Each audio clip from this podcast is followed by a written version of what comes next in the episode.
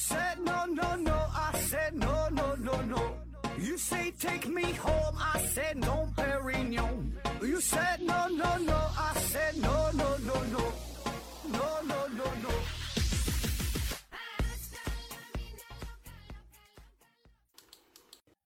拼命探索不计后果，欢迎您收听思考盒子。本节目由喜马拉雅平台独家播出。这一期我们聊一个与间谍有间谍有关的话题啊。问题呢来自于小乌堆，他说何总能不能讲一讲这历史上呃著名的间谍的故事嘛？他这是直接点播了哈，这么简单粗暴啊也行啊。大伙儿有什么想听，他直接这么说也可以啊。其实关于间谍这个题材呢，我们之前也是聊过啊。而且不止一期啊，我印象比较深的就是有一期讲那个双面间谍加尔西啊，他是在第二次世界大战当中，后来是同时获得了英国的呃大英帝国勋章，还有德国的铁十字勋章哈，就是这俩一个是轴心国，一个是同盟国是吧？这是最高的荣誉了哈，都给这一个人儿。那有兴趣的朋友可以再往前翻一翻听一听啊。其实间谍故事啊这类题材是挺好的啊，真挺好的啊，为什么？它这这事儿本身就挺热闹啊，自带话题性，自带热度啊，而且我也是挺想挺想做的啊，因为啥呢？作为主播来说吧，你这种讲故事的题材吧，内容比较简单，好整，你知道吧？它没有什么太多的思考，太多的观点，它就是这么个事儿啊。你把这个这个故事，这个资料找来之后，东拼西凑的，就是一期节目啊，可以说相当水啊。大伙一听呢，哎，还挺有意思啊。反而有一些题材呢，你说你费力不讨好，搜索了很多的资料，最后呢，讲完了，大伙说你这都是啥呀，是吧？讲的这观点什么的，啊，你这个看法也不对啊，你这资料找的什么玩意儿也也也不好，搁这儿不懂装懂，挨个瞎讲啊。但你讲故事就不会了，对吧？讲故事就是这个东西，你谁讲也讲不出花来，哎，所以呢，这个这个事儿吧，讲故事的事儿呢，倒是好事儿啊。但问题就是呢，就是。我想讲是想讲，但这个水平不行，就是讲故事对于，呃，主播要求还是比较高的啊。他这个难点呢，就在于说你怎么把这个事儿啊说的有意思，大伙儿能爱听，这要求很高啊。你想想，就那些讲评书的是吧？说评书的，同样说讲这个《水浒》，讲这个这个三国，那有一些正经的老的评书表演艺术家，那讲那玩意儿就是有意思。你听了多少遍还爱听？你说三国这事儿谁不知道啊？水浒这事儿，对吧？你也都明白这个故事剧情是啥，而且你还听过，但你再听一遍还想听，这就是人家的语言的艺术，是吧？把这个故事拿捏了，这是个人的魅力，哎，所以呢，我咱咱咱这个自己还是明白哈，就在故事讲故事这方面哈，欠缺的能力非常非常非常多，基本就是没有讲故事的能力，就零。啊，零，他不会讲，照着念都念不明白，念的稀碎稀碎的。像之前类似的话题讲那个，呃，叫什么来着？民间故事那种的，都市传说啊，林家宅三十七号，还有像黄黄延秋事件、孟兆国事件，就关于什么外星人这些事儿啊，其实这些都是，呃，偏重于故事性的哈。那自我感觉呢，整体节目水平做的很一般啊，讲的很一般。咱咱咱说，这好像还不如把这个文稿啊，让电脑就 AI 生成。现在 AI 多厉害，对吧？没有 AI 语语言，人家讲的好，讲稀碎稀碎的啊。但话说回来哈，今天这位听友也点了，不好驳你的面子哈，咱就再整一期这个间谍的故事啊，整一期间谍的故事啊。这个间谍故事这期聊哪一位呢？哎，咱介绍一位一战时期非常著名的。美女间谍啊，是双重间谍啊，叫做玛塔哈利，玛塔哈利啊，呃，号称是世界十大超级间谍之一。那她那个比较特殊啊，一个呢是她是美女间谍啊，一般间谍咱说男的可能比较多哈，美女也有啊，她就是美女间谍。另外她是双重间谍啊，给给两边整情报。还有特点啥呢？她是一战时期的啊，第一次世界大战。一般呢，就是二战时候的间谍比较多，你就看吧，各种什么间谍排名，基本都是二战时候的。哎，咱这比较特殊哈，一战时候的美女的双重的间谍啊，这么个情况啊。那先跟大伙儿呢打一声招呼，今天的内容啊，基本百分之九十九都是来源于这个百度百科。我争取吧，能把这个事儿呢念的呃，说的这个稍微有点意思啊，你就将就着听啊。马塔哈利，原名呢叫做马加雷萨吉尔特鲁伊达泽利啊，咱就先管他叫叫叫泽利吧，小泽利啊，小萝莉哈，泽利。他呢是一八七六年八月七号出生于荷兰北部一个小镇子啊，他家里边四个孩子，他呢是呃行二啊，就是他这么一个女孩啊。他呢是混血儿，他爸呢是荷兰人，他妈呢是印度尼西亚的爪哇人，哎，混血。那混血长得漂亮，都漂亮，而且她长得特别漂亮。呃，节目下方有她的照片介绍，可以看一眼啊。就是她呢，既有东方人的这种乌黑亮丽的头发，大大的眼睛，他黑眼睛啊，然后呢，又有西方人这个高鼻梁。啊，西方人就是眼窝比较深邃嘛，然后鼻梁比较高，就是比较立体，是吧？你像咱们就相对比较平面，比较扁平化。哎，他呢就是既有东方特点，又有西方特点，高鼻梁、性感的嘴唇、深深的眼窝啊。小时候呢，家庭条件还挺好的，他爸是个农场主，同时呢还做一些小生意，是开了一家帽子店哈，卖帽子啊。那在他七岁的时候呢，他家呢是从荷兰，呃，他家是从对从荷兰的先是北部这个小镇子搬到了西部。叫莱顿市啊，这么个地方啊，在他十三岁的时候，他父亲的帽子生意是日渐萧条，哎，就开始走下坡路了。后来呢，他是被人误导了，他爸是整股票没整明白，投资失败，非常惨重啊，只能是变卖家产进行偿还。那么他父亲生意破产之后呢，他母亲就就离跟他离婚了，哎，然后小泽利呢是跟着他父亲这边生活啊。童年的生活呢就不太幸福了啊，没钱了不行了，然后呢，经常由他的亲戚啊，由这个教会所抚养，哎，大致是这么个情况啊。那在十五岁的时候呢，呃，这小泽丽呢，她呢是被送到了寄宿的学校啊，因为长得特漂亮哈，还被校长所强暴了啊。那么就在这一年呢，他母亲还不幸离世了啊，所以这个童年呢是比较不幸啊。那么随着一天天长大吧，这泽丽呢是。长得是楚楚动人哈，刚才说了哈，既有东方的这神秘风韵哈，又不乏西方女人这种傲人的身材，该大大该小小啊。然后就到了这谈婚论嫁的年龄，她呢是在报纸上看到了一则征婚启事啊，于是呢就毅然决然的嫁给了一位大她二十二岁的离异带孩子的荷兰的海军军官啊。这时候她才十九岁啊，这个军官呢是四十一岁，哎，大她大她二十二岁啊。那么嫁进门之后啊，就发现她丈夫不太靠谱啊。虽然是个海军军官，是吧？家庭条件应该是没问题，但她丈夫是个酒鬼，喝完酒呢经常打人。但是也没有办法啊，既然是嫁过来了，嫁鸡随鸡，嫁狗随狗，就是忍忍气吞声啊。后来呢，他们一家呢是搬到了爪哇岛上，并且很快呢有了一儿一女，两个孩子啊，给生了两个孩子啊。但很不幸啊，后来他的。儿子呢是意外身亡，有一种说法呢，这个其实也不是意外哈，是因为她的丈夫曾经把他们家里的女佣肚子给搞大了，然后也没有任何赔偿啊，所以呢一气之下，这个女佣啊报复啊，把她的年幼的儿子啊就就给就给弄死了啊。但是也有后来一些史学家研究说，孩子的死因可能就是因为梅毒，那就具体那就不知道了啊。那么再后来呢，这一家人呢是又搬回到了荷兰，泽丽呢是在一九零三年，就是二十七岁的时候，选择呢跟她的丈夫就离婚了啊，日子呢实在是过不下去了啊，并且呢是争取到了这个女儿的呃抚养权，他们还有个女儿嘛，可是她丈夫呢是不服呃法院的判决，硬生生的是绑架了这个孩子，啊，总之就是很不幸，从小到大，小时候的生活包括婚姻哈。啊，就有这个孩子，整个都很不幸。那么这时候她就是孤身一人了，对吧？也离婚了，孩子也被被她丈夫绑架了，自己一个人呢是来到了法国巴黎。那么到了巴黎怎么生存呢？她也没有什么手艺哈，靠啥吃饭？哎，她就找到了一个马戏团，在这里呢做骑师，骑骑师，然后呢，呃，兼职做这个艺术模特，人体模特哈，那收入也不是特别多。最后没办法，是选择了跳脱衣舞啊。跳脱衣舞，哎，哎，这一脱这一下就火了啊！一来呢是那个年代吧，这个很少有人有这么大胆的表演。虽然有脱衣舞，但也是遮遮掩掩的。他就比较豪放，夸夸就是脱。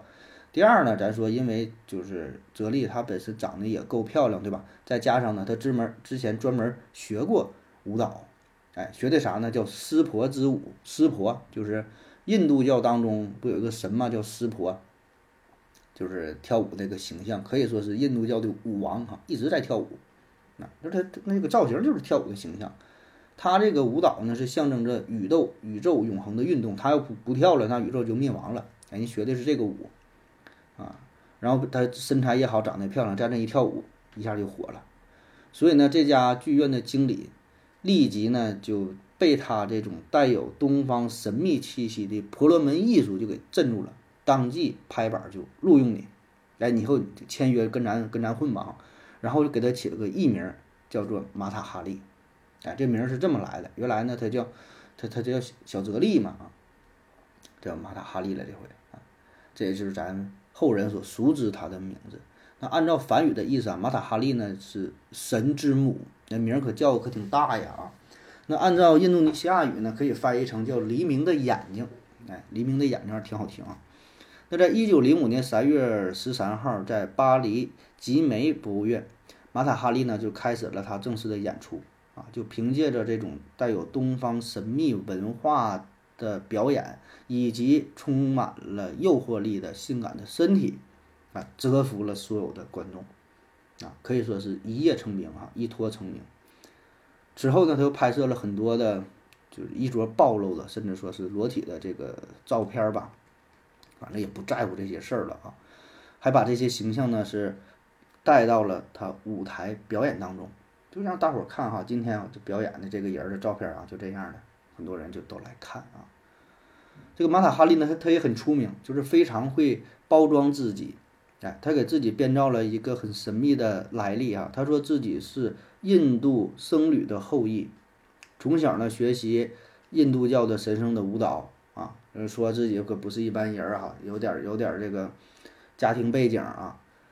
那当时由于通讯手段很局限嘛，啊，他的身份真假呢，大伙儿也不知道啊。看他说的跳的啥也都挺好的，啊，越来越火，啊，可以说是当时巴黎啊最火的五星，马塔哈利。那么尽管这马塔哈利啊，在有关自己身世上是编造了不少的谎言，但是呢，他在舞蹈艺术上的确是取得了不小的成就。马塔哈利呢，用这个艳舞的表演，将整个巴黎的娱乐界可以说是带入了带入到一个崭新的境界。凭借一己之力，是吧，支撑着整个巴黎的这个娱乐圈啊，甚至说让这个巴黎成为了世界知名的都市。你就是这么大吸引力，哎。此外呢，他的生活态度啊，也是跟他这个舞蹈差不多，比较放纵啊，跳舞跳得好，人长得也漂亮，慢慢的就接触了许多。这个贵族吧，富人阶层啊，他也是爬上了上流社会，成为了非常有名的交际花，周旋于德国、法国、俄罗斯，哎等等这些军政险要之间。以上呢，这就是故事的一个大背景啊。然后就到了一九一四年，第一次世界大战爆发。那在战争爆发前夕呢，马塔哈利呢是正在德国巡回表演。德国的一个军官叫做米尔巴赫啊，他呢是看到了这哈利嘛，正在给几个工业巨头进行表演，于是心生一计，哎，这个人可不错呀，是吧？他一直游走于上流社会，跟很多这些军政要员有些往来，如此说来呀，这可是一个很好的间谍的材料，于是心生一计。米尔巴赫军官呢是拿了两万法郎，想要拉他下水，让他为德国收集情报。马塔哈利一看这事儿，这好事儿啊，这我给得着，对吧？反正我每天也是跳舞啊，周旋于这些臭男人之间，跟他们喝酒聊天，是吧？陪他们唠嗑，这顺便呢套点话，弄点信息，还能赚点钱，何乐而不为之，是吧？最终呢是德国人哈花了。二百万美元说是收买了马塔哈利啊，这个数字呢是有一些出入哈，有的说是二百万，还有说是别的数，还有说根本就没给这马塔哈利这么多钱啊，不知道，反正是德国人把他收买了，正式成为了呃德国的间谍。那么这马塔哈利呢，就是利用自己的身体啊，从那些贪图欢乐的迷色、迷恋女色的大臣、将军的口中，源源不断地套取了重要的情报。那这些要员呢，做梦做梦也没想到，自己在酒桌上哈，在这个在这个床上，在这个枕边哈说的这些话，会从身边这个性感的女郎口中泄露出去。战争一开始呢，德国就利用马塔哈利提供的重要情报，取得了战场上的主动权比如说，在这个马恩河战役前夕，马塔哈利呢就从一名将奔赴战场的法国将军那里套取到了这条重要情报，并且在一次舞会上呢，把法军的出发地点是转交给了这个德方，告诉了德方啊。那么德方就推测出法军有可能要进攻的企图，于是呢，只囤积了重兵，进行了伏击。啊，第一天呢，就有几千个法军意外地倒在了德军的枪口之下。你想想，就因为这一个娘们儿，是吧？甚至说是左右了战争的这个局势和发展的走向啊。第一次世界大战期间呢，荷兰一直是中立国。那么马塔哈利呢，作为荷兰的国民，他呢是有一个自由的身份，可以来往于各国之间。那么在此是在此期间呢，他也成为了很多盟军。高阶军官的情妇，就是他这个身份还很很方便，是吧？跟这边人可以随便扯啊。那尽管呢为德国人干活干的是十分得心应手，但随后呢第一次世界大战就进入到了相持阶段。马塔哈利呢他也担心，说如果有朝一日这协约国如果取得了胜利的话，那么自己给德国人做间谍这个事儿要被人知道了暴露了，这事儿可不好办，自己没有什么好果子吃啊。要咱说这个女，这女的不仅长得漂亮，胸大有脑，非常出名。就是看这个局势哈，分析当时战况看得也很清晰。他一看这个德国好像现在不太不太行了哈，怎么办呢？他就有意啊，想要靠想要往这个法国呀、英国呀，想往这边靠拢。你看人家这个前瞻性啊，这个局势的把握，这思想觉悟啊，真牛逼。那么就在这个时候呢。呃，哈利与德军密切来往这个事儿呢，被潜伏在巴黎的英国秘密情报机构的人员就发现了啊。当时英国、法国是一伙的，他们都属于这个协约国的阵营嘛。所以呢，英国发现之后呢，就把这个重要的情报是传递给了法国的情报部门，就告诉这个法国说：“你们得注意点儿，哎，德国那边找了一个娘们儿。”啊，这娘们儿她是一个交际花，经常窃取情报啊！你们可得，你们可可可得注意，之前的战争啊，那什么那那个事儿，可能就是她告的密。哎，那法国人一看，哎，那咋整？跟你玩一个将计就计，也是找来了哈利啊，跟他一谈，不就是钱的事儿吗？我也给你拿钱，啊，你当双料间谍，这样呢，你还能以德国间谍的身份作为掩护，然后呢，再为咱们法国提供一些信息，对吧？其实这嗯很简单，就是一个交易的事儿。对吧？就心知肚明嘛，你给我钱，我就得情报呗，是吧？你你从你可以从他这买来情报是吧？那人家就双方互相交换情报呗啊。哈利同意了啊。那哈利呢，果然也没有让法国人失望啊，在不久之后便引诱了一名德国上校。你看人家这玩意儿找这人，直接跟上校对话啊。那么从上校的口中啊，呃，也打探到了重要的情报，随后呢，把这情报又传递给了法国情报部门。啊，德军呢也是蒙受了重大的损失啊，然后就调查呗，调查就发现啊，原来是这个上校泄密了，呃，给予他重大的处分，然后顺藤摸瓜呢，也也也是找到了这个哈利啊。那还有另外一种说法，就是当时这个哈利呢意识到了战局出现了转机，感觉德国快要不行的时候，是直接找到了法国的特务机关的负责门负责门负责人儿哈。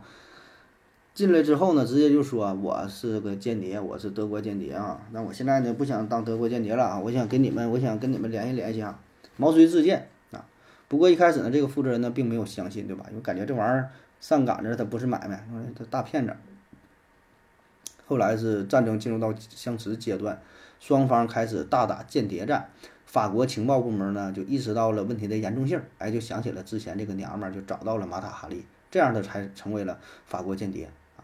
反正怎么说的都有吧，就是最终呢，他就成了这个双料的间谍啊。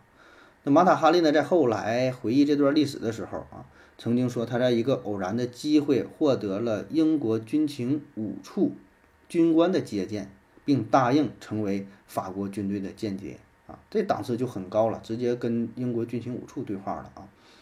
那只是呢，呃，法国军方这边呢，就是并没有正式确认这个事儿啊。嗯，因为什么呢？这个这个这事儿好像对法国形象吧，可能也不是特别好。另外呢，也有可能这个哈利呢是自己搁这块吹牛逼呢，他就故意呢，就是为了显示自己身份的高贵和神秘呗啊。完说，你看我都是游走于各大呃这个间谍机关是吧？我直接跟那个上层对话啊。至于真假呢，这咱就不知道了啊。呃，那么随着时间的推移，这个马塔哈利的双重间谍呢是做的十分到位哈，游走于德国和法国之间是左右逢源哈。那么在一九一七年一月份哈，马塔哈利呢又开始了他的巡演啊，在他抵达了中立国西班牙之后，他的到来哈令西班牙人是疯狂，这看他演的太好了哈，跳太好了。那么在这个演出取得成功的同时啊，他的间谍活动呢仍然在继续啊。他将西班牙政府的一些动态源源不断的是发往柏林啊，但他的活动呢也是受到了英国情报部门的监视。那么就在此时，驻扎在西班牙马德里的德国军队向柏林发送了一封电报。法国的情报部门呢截获了这份情报啊，并且呢破译出了其中的内容。密电上的内容写的是啥？通知 H 二幺速回巴黎。并支付一点五万法郎费用。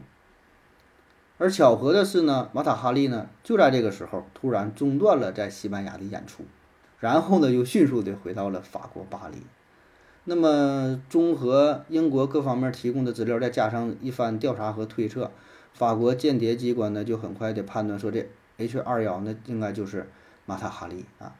于是呢，在一九一七年二月十三号，当这个马塔哈利一进入到法国的时候。啊，他们呢就把他直接在法国的这个酒店公寓当中就直接就就给逮捕住了。但有趣的是呢，德国人在这封电报当中采用了先前已经被法国人破解的这个编码的方式，所以呢，这就让后人就产生了很多的联想，就说你这个是不是有意而为之啊？或者正如马塔哈利自己所言，哈，他呢是在以双重间谍的身份为法国效力，然后呢，德国呀，这是借刀杀人啊，具体这个里边内幕是如何，这就不知道了，也需要等多少年，可能还会解密啊。反正吧，这个曾经风光一时的角色女间谍马塔哈利呢，就被法国情报部门以叛国罪的这个罪名所逮捕，最后呢是判处了死刑啊。一九一七年十月十五号，面对荷枪实弹的行刑队，马塔哈利呢是头戴一顶宽檐儿的黑帽，手戴一副黑色的羊皮手套，脚穿着一双漂亮的红舞鞋，若无其事地踏上了最后的死亡之旅。他面对行刑队员的枪口，笑着对领刑的军官说：“这是第一次有人肯付我十二法郎占有我。”啊，这是一语双关哈，在法语当中呢，这个法郎和子弹是同一个词汇啊。随着呼啸而来的子弹啊，这位四十一岁的女人啊，脸色没有丝毫的慌张，相反，她是挺直了胸脯，从容地等待着死神的降临。那作为一个曾经红极一时的艳舞演员，突然以间谍的身份被枪决，这呢是立即引起了很多的流言啊。一种流言呢说马塔哈利在临死之前，呃，给行刑者一个飞吻啊；另一种流言呢说他故意解开了自己的上衣啊，袒露出了自己的胸部，以迷惑这些行刑者。还有一种流言呢说马塔哈利啊在行刑的时候非常镇静啊，甚至说拒绝戴眼罩，因为呢他事先已经行贿了行刑者，说要用这个空弹壳呢代替真正的死子弹啊啊，但是最终呢计划是失败了啊。马塔哈利被处死之后，他的尸首呢是无人认领。最终呢是用于了医学用途哈进行解剖，他的头颅啊曾经经过这个防腐的处理，呃被存放在巴黎阿纳托密博物馆，经过特殊的处理之后呢是仍然保存着保持着他生前的红唇秀发，就看起来跟活着一样哈。但是呢，直到两千年的时候，这个博物馆的保管人员发现呢马塔哈利的头颅已经是不翼而飞啊，找不着了，不知道哪去了。据说呀，是被他的崇拜者所偷走。嗯，那后来呢，也有人分析说，这个丢失可能早在一九五四年在博物馆搬迁的时候就已经发生了。啊，这事儿也就就挺神秘，是吧？那以上呢就是关于这位女间谍哈玛塔哈利的介绍哈。各位还有什么其他想听的内容可以点播？感谢您各位的收听，谢谢大家，再见。如果你也想提问的话，请在喜马拉雅平台搜索西西弗斯 FM，在最新的一期节目下方留言即可。回答的可能比较慢，不要着急哟。